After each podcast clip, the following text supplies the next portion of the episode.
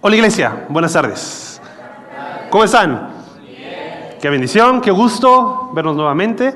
Eh, bienvenidos a todos, bienvenidos a todos aquellos que también nos visitan por primera ocasión, por segunda ocasión. Es un gusto que estén con nosotros. Vamos a continuar con el estudio del libro de Malaquías. Ahí vamos, el último de los profetas. Ya estamos acabando nuestro estudio de maratónico del Antiguo Testamento. Así que ya estamos por darle fin a este tiempo, a este periodo del estudio del Antiguo Testamento con Malaquías, este último profeta, un profeta menor. Cuando hemos hablado de Malaquías en ocasiones anteriores, bueno, comenzamos regularmente hablando desde el periodo para entrar en contexto del tema del exilio. ¿no? Recordamos que salimos de ahí, salió el pueblo, perdón, 70 años después, Salen de Babilonia, salen, bueno, de lo que fue el exilio babilónico y regresan a Jerusalén. Se instaura el, se instaura el, templo, se reconstruye, muros, el, el culto a Jehová se vuelve a instaurar. El pasaje que vamos a estudiar el día de hoy, al final del capítulo 2, el versículo 17, me lleva a que demos un poco más de contexto todavía a lo que hemos venido viendo de Malaquías. Creo que tenemos que regresar todavía más atrás, no únicamente al exilio, babilónico. Creo que esto nos tiene que llevar tan atrás como a Génesis capítulo 12. Es un pasaje para los judíos, para nosotros, eh, que nos da esperanza. Es el pasaje en el cual el Señor, después de la caída del hombre, Génesis capítulo 3, da esperanza a la humanidad por medio de un pacto dado a su siervo. ¿Cómo se llama su siervo? Abraham, el pacto con Abraham, en el cual le dice que en tu descendencia, ¿qué iba a pasar? ¿Iban a ser qué? Benditas, ¿quiénes? Todas las naciones, en otra porción dicen todas las familias de la tierra, por medio de este hombre, de esta nación que él seleccionó, que él eligió y escogió para solucionar, ¿cuál problema? El problema del pecado. En su descendencia había una promesa, había una misión que se había dado. Y es ahí que comienza todo. Es ahí que vamos recorriendo, dando un contexto de qué estaba pasando en Malaquías capítulo 2 al final por las circunstancias que había. Tenemos que recordar cómo este pueblo, esta nación, nació, creció con Jacob, siendo escogido sobre su hermano Esaú. Vemos un pueblo cautivo, vemos a un liberador, vemos a Moisés, vemos a ese pueblo que fueron 400 años que estuvieron ahí detenidos en Egipto. Vimos su liberación, el gran tiempo, ¿no? Esos 40 años de tumbos y tumbos que estuvo dando la nación del pueblo de Israel por incredulidad y cómo llegaron a una tierra prometida. Vemos la época de los jueces. Vemos cómo Dios eh, instauraba a un juez después de qué? De que fueron oprimidos por una nación. Entonces, ¿qué hacía el pueblo? Fue un ciclo, ¿no? Clamaban al Señor, el, el Señor instauraba un juez, un libertador, lo salvaba, ¿qué pasaba? El pueblo, pecaba de nuevo y nuevamente venía la opresión. Era un ciclo de una espiral descendente que había del pueblo de Israel. Sigue la época de los reyes, podemos ver Saúl. ¿Qué quería el pueblo de Israel? Ser como las demás naciones. Viniendo un rey, a pesar de lo que Dios les había dicho que iba a pasar si instauraban un 10, a un rey. Ya no querían una teocracia.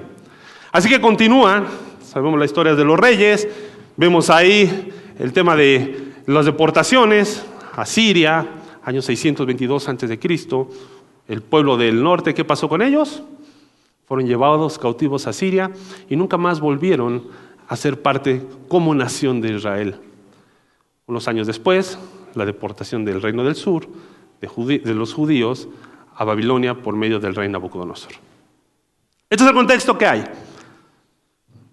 Dios había escogido a una nación para solucionar el problema del pecado del hombre. Había, prometido una bendición por medio de este Abraham.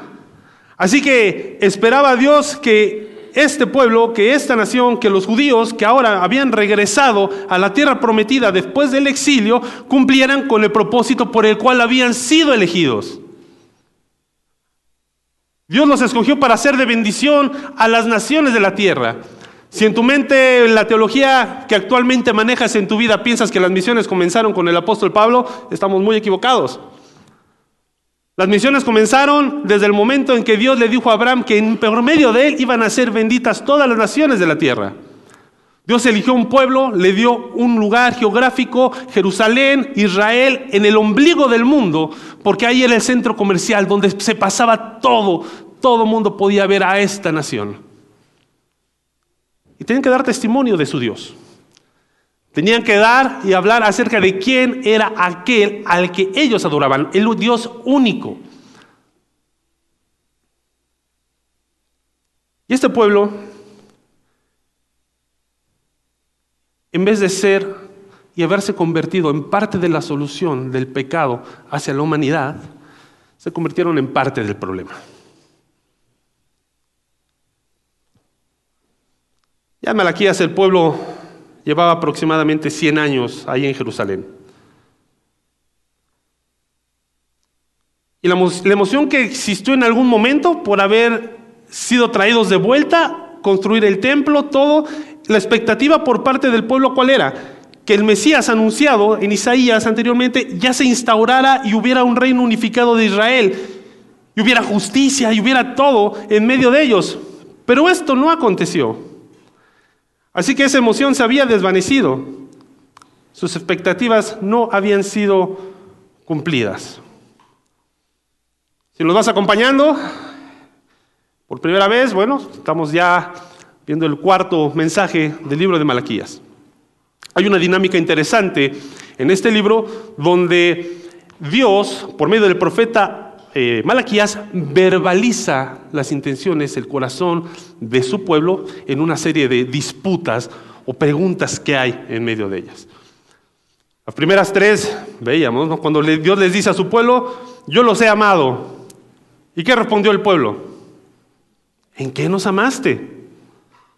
Después, vemos ahí, se los demuestra, y cómo estuvieron ofreciendo sacrificios impuros por medio del sacerdocio, llevaban el pueblo y ellos los aceptaban y no veían nada malo de ello.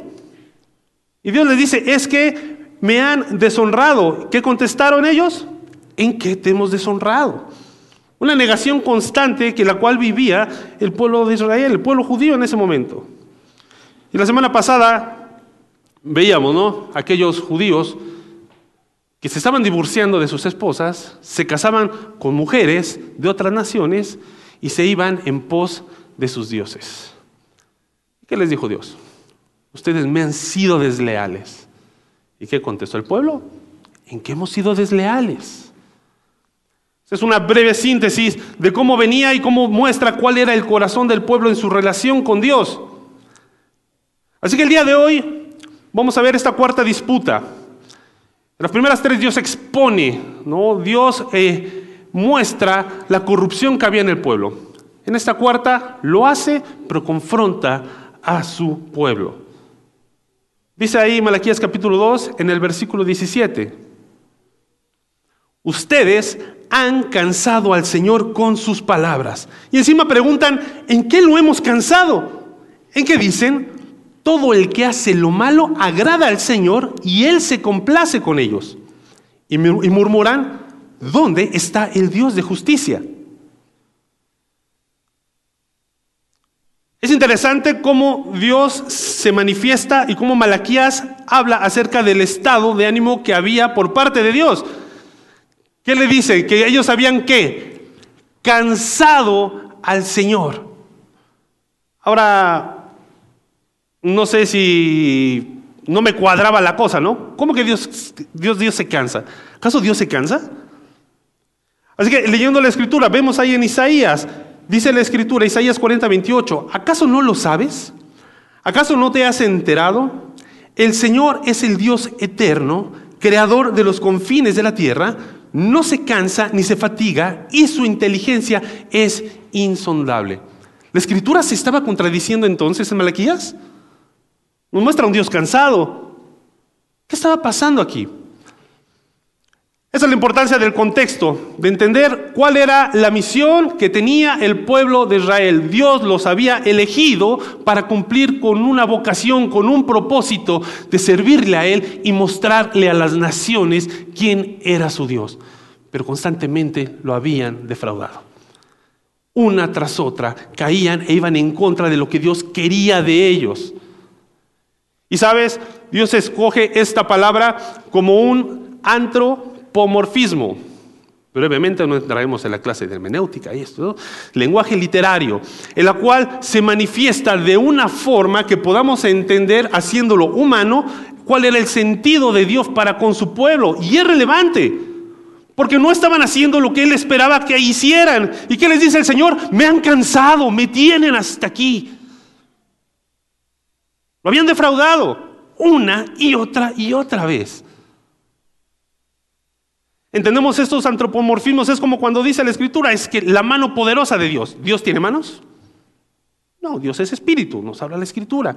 Entonces, este uso tiene mucha relevancia porque lo habían cansado. Pero el problema no era eso. Ellos se atrevieron a emitir un juicio con respecto a su Dios de acuerdo a lo que ellos consideraban correcto. Así que aquí podemos encontrar la pauta de lo que será la enseñanza del día de hoy. Entendiendo la relevancia que tiene este pasaje para nosotros en la actualidad. Podríamos decir, ¿sabes qué?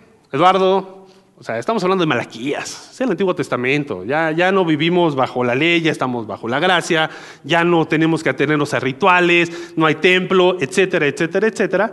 Eh, pero creo que hay demasiada relevancia en la enseñanza que vemos acá, tanto como la tuvo en su momento para los, los, receptores originales del mensaje, como para nosotros. 2400 años después. Así que, ¿qué nos muestra o qué podemos aprender el día de hoy aquí? Que la justicia de Dios difiere de nuestras expectativas. La justicia de Dios difiere de lo que nosotros creemos, de lo que nosotros pensamos. Y eso lo deja muy claro ahí los judíos en esa respuesta que dan. Eh, ahí hablaba hace ratito, pedí autorización a, Erika para compartir eh, el tema, una ilustración. Los que sean padres y tengan hijas más o menos, o que tuvieron hijas, estarán de acuerdo conmigo, eh, menores ya de 12 años y en esas épocas Qué complicado es. Batallas campales, eh, estar ahí mediando y fungir como juez ante ellas. Por ahí, Erika, en algún momento usamos y experimentamos un método interesante, en el cual, pues, que las hijas se pelean, están, hacen tú fuiste, fui yo, este, entonces, la verdad no tenemos a veces los elementos necesarios para ser justos. ¿Qué hacíamos? Pues le dijimos a mis hijas, no queremos que se vuelvan a pelear, porque tenemos cámaras y donde las veamos, pues vamos a ver que fueron ustedes. No había cámaras. Entonces, a mis hijas se daba la situación, el experimento, y llegó un momento, estaban chiquitas, donde pasaba una circunstancia, les hablábamos y les decíamos, ¿quieres que veamos? No lo vean como mentira, fue un experimento, ¿eh? no me juzguen. Así que, ya le dijimos, no, no, y llegaban y solitas, se exponía la culpable, ¿no? Sí, fui yo, papá.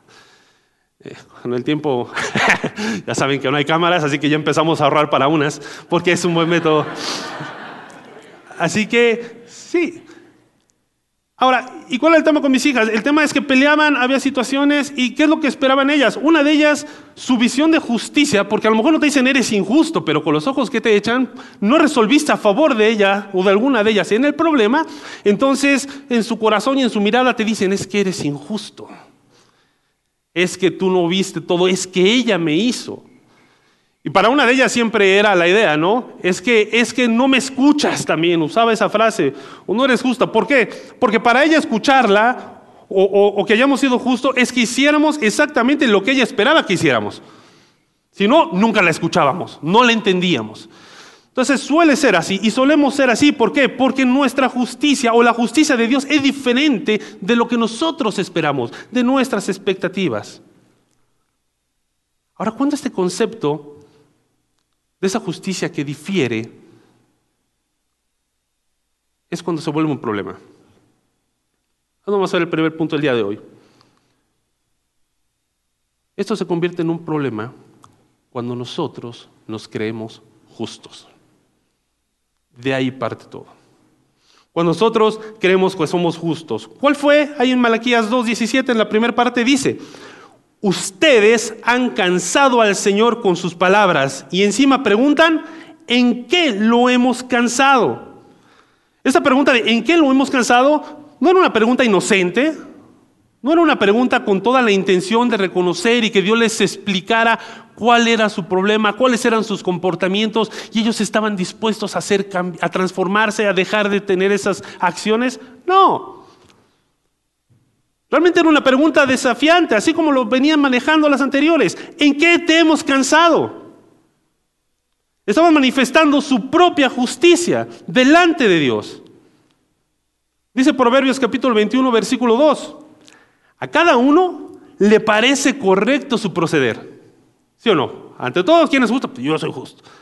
Pero el Señor juzga los corazones. Al ir estudiando este pasaje, a la mente el primer eh, pasaje del Nuevo Testamento que me vino fue eh, la, la parábola de los viñadores.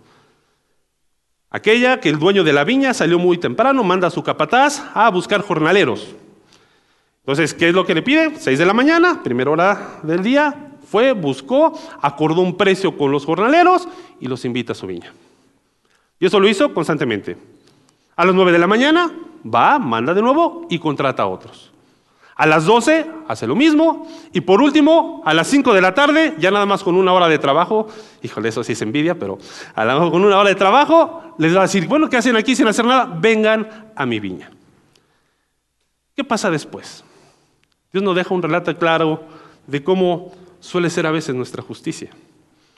Dice Mateo capítulo 20, ya a partir del versículo 8. Al atardecer el dueño del viñedo le ordenó a su capataz, llama a los obreros y págales su jornal, comenzando, con toda intención, dice, por los últimos contratados hasta llegar a los primeros. Se presentaron los obreros que habían sido contratados cerca de las 5 de la tarde y cada uno recibió la paga de un día. Por eso, cuando llegaron los que fueron contratados primero, esperaban que recibirían más. Pero cada uno de ellos recibió también la paga de un día. Al recibirla, comenzaron a murmurar contra el propietario. Estos que fueron los últimos en, ser contratados, trabajaron una sola hora, dijeron. Y usted nos ha tratado como a nosotros, que hemos soportado el peso del trabajo y el calor del día. Pero él les contestó a uno de ellos, amigo, ¿No estoy cometiendo ninguna injusticia contigo? ¿Acaso no aceptaste trabajar por esa paga? Tómala y vete. Quiero darle al último obrero contratado lo mismo que te di a ti. ¿Es que no tengo derecho de hacer lo que quiera con mi dinero? ¿O te da envidia que yo sea generoso? Así que los últimos serán primeros y los primeros serán últimos.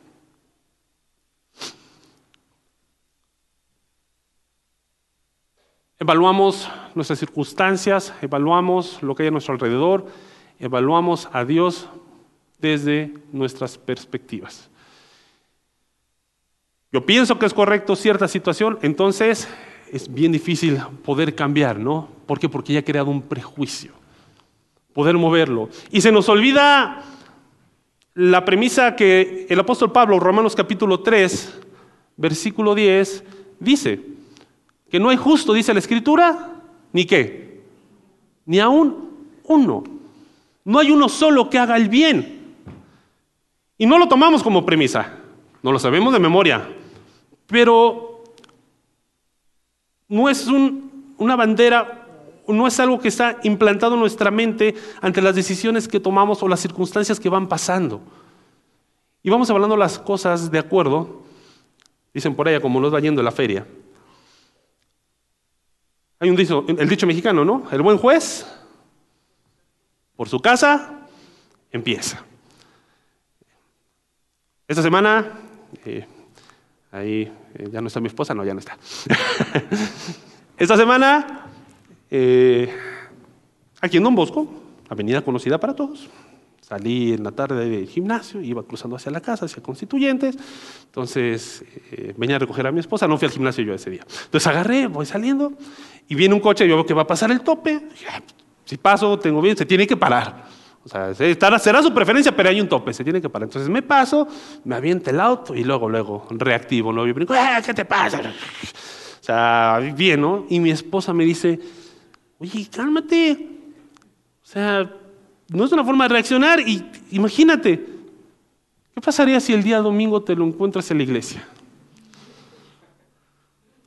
Así que había dos opciones y son las que tomé. Una, no le voy a colocar una estampita a mi coche que diga conexión vertical. Y la otra, voy a polarizar los vidrios de mi auto. Entonces así ya no nos reconocen.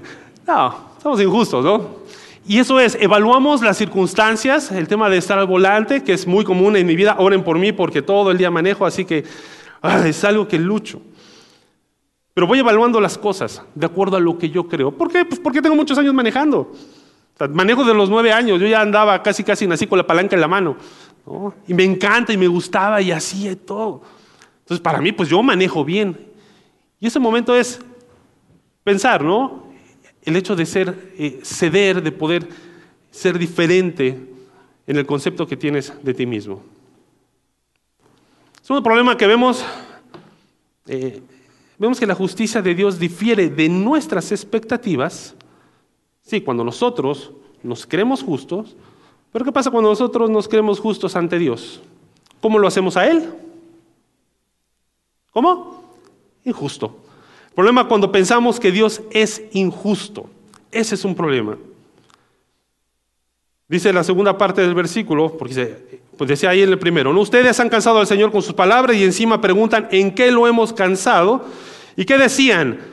Porque ustedes dicen, todo el que hace lo malo agrada al Señor y Él se complace con ellos y murmuran, ¿dónde está el Dios de justicia? Si somos honestos y ahorita le pregunto a alguno de ustedes, eh, ¿quién de ustedes piensa que Dios es injusto? Eh, nadie va a levantar la mano. ¿Estamos de acuerdo? No, pues vengo a la iglesia, ¿cómo voy a levantar la mano? No, Dios siempre es justo, el que se equivoca, el que soy yo.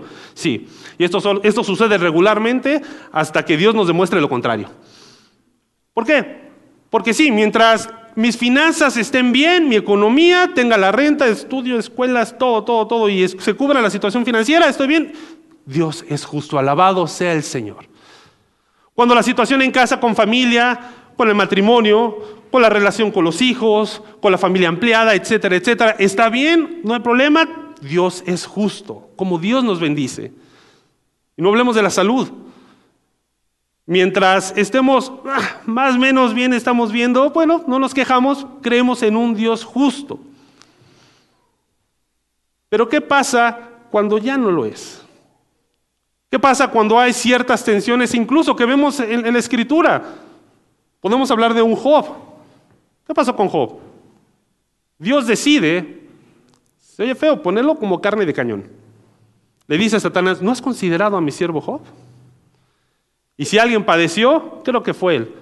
Economía, salud, amistades, etcétera, etcétera, etcétera, pero jamás renegó del Señor. Su problema fue que quiso exponer su propia justicia. Acompáñame a Romanos capítulo 9, a partir del versículo 10. Dice la escritura, no solo eso, también sucedió que los hijos de Rebeca tuvieron un mismo padre, que fue nuestro antepasado Isaac. Sin embargo, antes de que los mellizos nacieran o hicieran algo bueno o malo, y dice, y para confirmar el propósito de la elección divina, no en base a las obras, sino al llamado de Dios, se le dijo a ella, el mayor servirá al menor. Y así está escrito, amé a Jacob, pero aborrecí a Esaú. ¿Qué concluiremos? ¿Que Dios es acaso injusto? De ninguna manera. Es un hecho que Moisés le dice, dice, yo seré, pero Moisés dice, y tendré clemencia de quien yo quiera tenerla, y seré compasivo con quien yo quiera serlo. El versículo 19, pero tú me dirás, entonces, ¿por qué todavía nos echa la culpa a Dios? ¿Quién puede oponerse a su voluntad? Respondo, ¿quién eres tú para pedirles cuentas a Dios? ¿Quién eres tú para pedirle cuentas? ¿Acaso le dirá la olla de barro al quien la modeló, ¿por qué me hiciste así? ¿No tiene derecho el alfarero de hacer de un mismo barro unas vasijas para usos especiales y otras para fines ordinarios?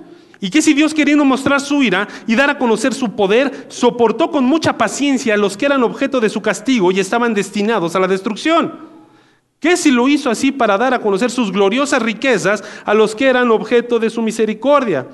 Y a quienes de antemano preparó para esa gloria. Esos somos nosotros, a quienes Dios llamó no solo de entre los judíos, sino también de entre los gentiles.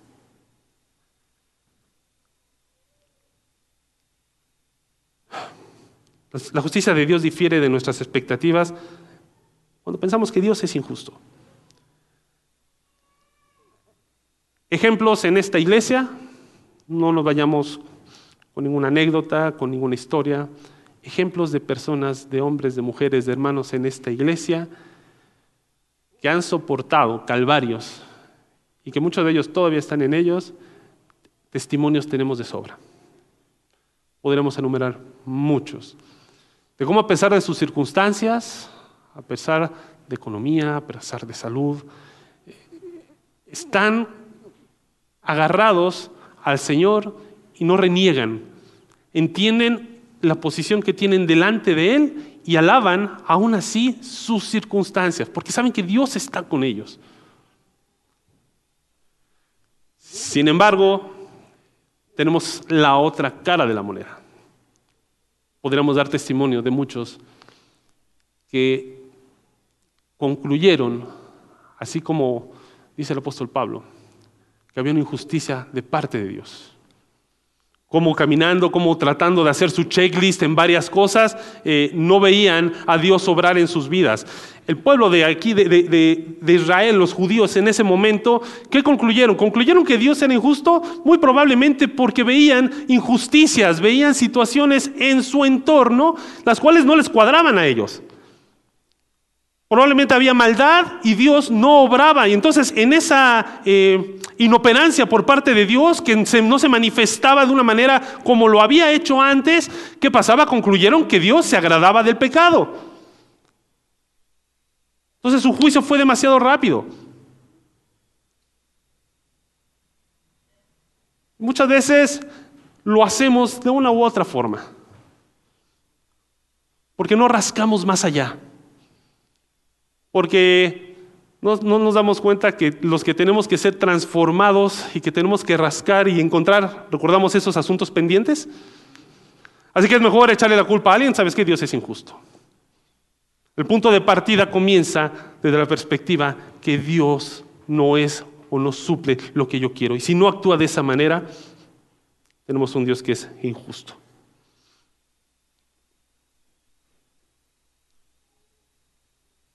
La justicia de Dios difiere de nuestras expectativas, lo hemos visto. Cuando nos creemos justos, ese es un problema. Difiere cuando pensamos que Él es injusto. Pero por último, podemos ver que también difiere de nuestras expectativas cuando tenemos la vista corta. Es cuando nosotros parecemos caballitos de calandre, ¿no? Así, hacia un lado, o diría el buen Marcelo, cuando nada más nos estamos viendo el ombligo y todo gira alrededor de mí.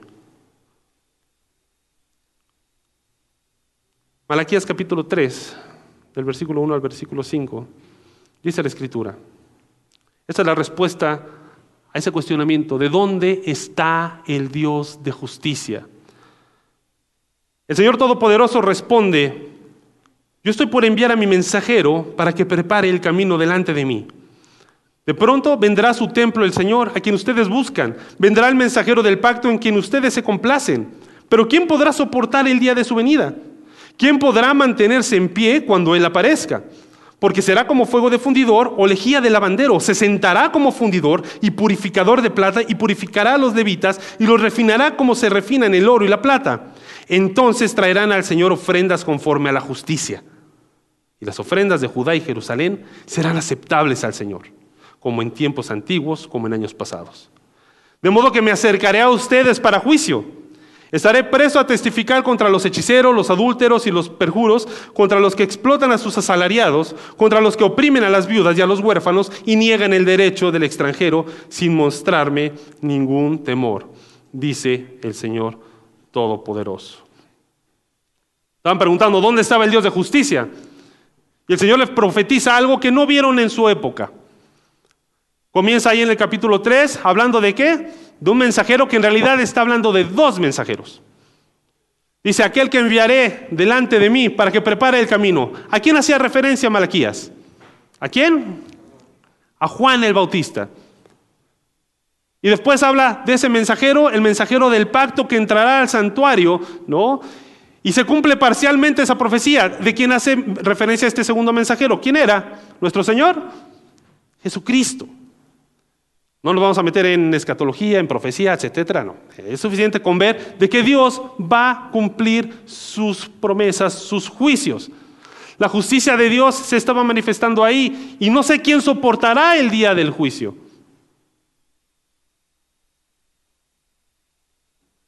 Podemos juzgar muy rápidamente al pueblo judío en el momento de Malaquías. Ellos estaban esperando que se hubiera instaurado ya el Mesías y no se dio. Y no les tocó verlo. Pasaron 400 años para que estas promesas se cumplieran. Así que a lo mejor puede que seamos muy duros. No creo. ¿Qué pasó 400 años después? Aparece Juan el Bautista, aparece el Mesías, aparece el Señor, y el pueblo de esa época, el pueblo judío, tuvo enfrente de ellos el cumplimiento pleno de la justicia de Dios en Jesucristo. ¿Y qué hicieron? No lo vieron.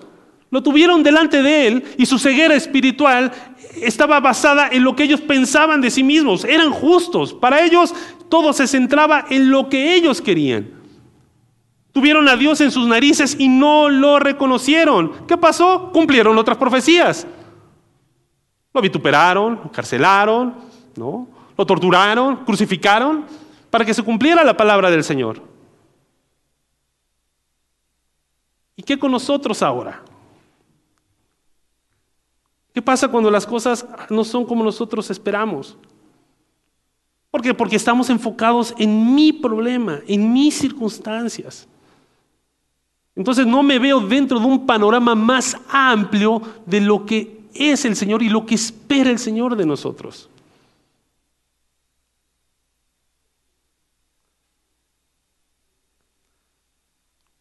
A los que nos conocen, un poquito mi esposa, a mí, saben que nosotros, así como varios hemos trabajado, trabajamos un tiempo, varios años ahí para una organización misionera, en la cual, pues el Señor me trajo, ¿no? Restaurar mi vida eh, y me dio la oportunidad de ser parte eh, de su obra de tiempo completo. Lo dedicamos a full. Y con los años, eh, para Eduardo Faidella, la visión de servir a Dios era como que darle de lo mejor. Dios nos permitió prepararnos, permitió prepararme dentro de esta, de esta organización, después ir a otro país, ir a Guatemala, prepararme en un seminario por un año. Por diferentes circunstancias las cosas no se pudieron hacer, así que más adelante busqué la forma de poder eh, lograr terminar un estudio formal de teología, o sea, un nivel de licenciatura, de alguna maestría. Para mí esa era la mejor forma en la que podía servirle a Dios. Así que, ¿qué hice? Bueno, he dedicado mi vida a ti, Señor yo sé que vas a prosperarme y que vas a bendecirme. En el año 2014, con tarjetas de crédito en mano, nos vamos, me voy a Estados Unidos a levantar y a compartir con iglesias en Estados Unidos del proyecto que había eh, para nuestro sustento principalmente eh, y precisamente el, hecho de lograr estudiar eh, formalmente teología en, en algunas universidades. ¿Qué pasó? Bueno, fue un mes que estuve allá, viajando, sí, conociendo, visitando hermanos, visitando iglesias.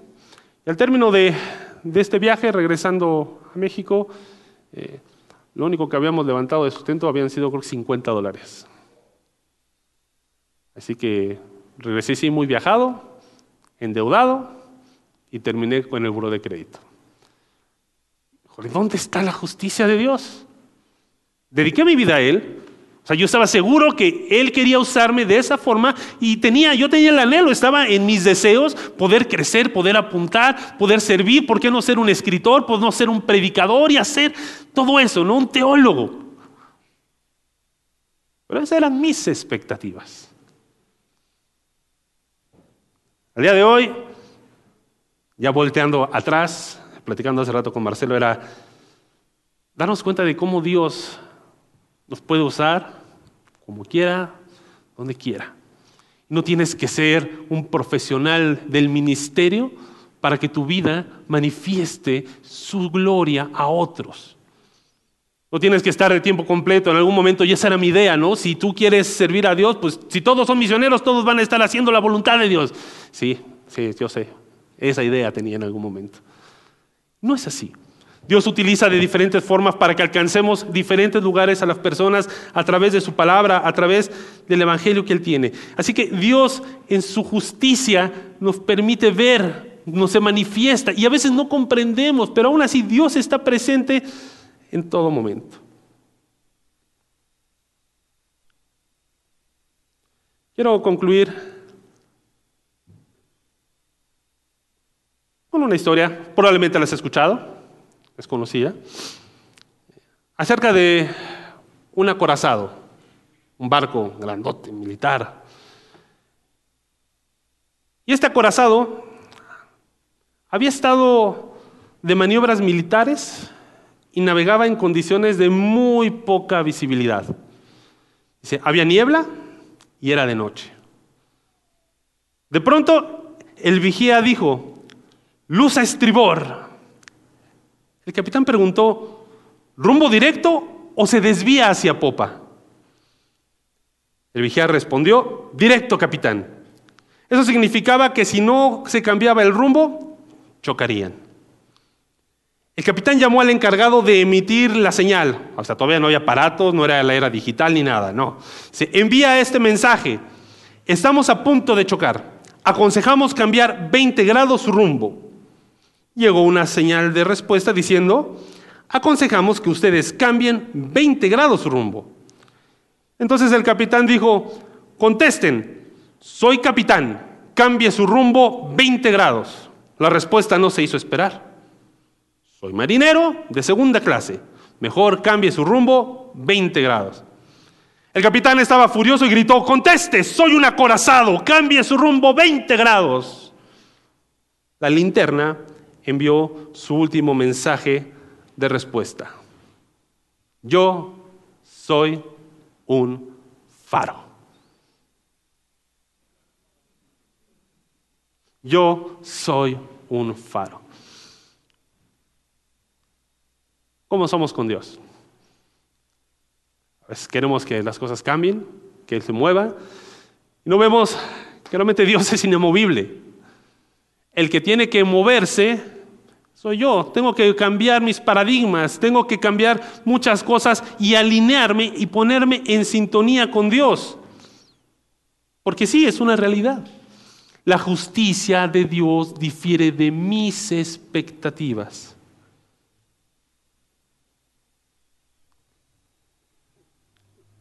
Yo entendí hace, hace algunos años a veces la forma de explicar o dar sentido a qué es la justicia. ¿Cómo puedo explicar qué es justo? Y pues me vino a la idea de, pues, el lenguaje mismo, la palabra misma, ¿no? ¿Qué es justo? Eh, hace varios años. Y cuando te pones la ropa, ¿cómo sientes que te queda? A veces, justa. Te pones un zapato, ¿el zapato cómo te quedó? Justo. ¿Qué tiene que ver con la justicia? Es cuando llenamos o cumplimos a cabalidad algo que está ya previamente hecho, previamente establecido. ¿Qué era la justicia de Dios en el Antiguo Testamento? Manifestó su ley. Y tenían que buscar cumplir y estar dentro de esa justicia de Dios. Ahora, ¿esto era posible para el hombre? No, no lo era. Y es aquí donde tenemos esperanza nosotros. ¿Por qué razón? Romanos capítulo 5, versículo 1, dice a partir de ahí, en consecuencia, ya que hemos sido justificados mediante la fe, tenemos paz con Dios por medio de nuestro Señor Jesucristo. También por medio de Él y mediante la fe tenemos acceso a esta gracia en la cual nos mantenemos firmes.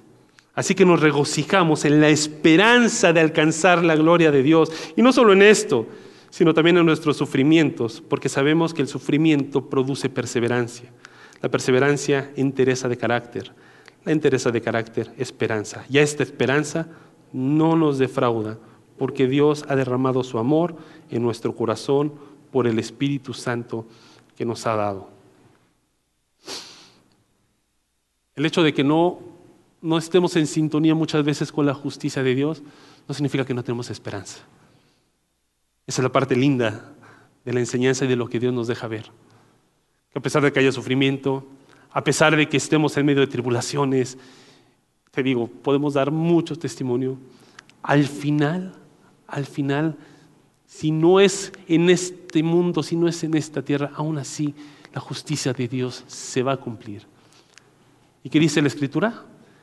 Que somos qué? Justificados. Hemos sido hechos justos, sin merecerlo, no por lo que hagamos o dejemos de hacer, únicamente por el amor y la misericordia de Dios para con nosotros. Oramos. Padre Santo, gracias. Gracias por la enseñanza, Dios, que nos has dejado por medio de tu escritura. Gracias por el libro de Malaquías, Señor, que va mostrándonos cómo así como el pueblo de Israel en su tiempo te vamos defraudando. Vamos creando nuestras propias expectativas de las cosas que deberían de ser. Evaluamos todo por medio de nuestros juicios. Muchas veces no partimos de la premisa clara de que tú eres justo y nosotros no.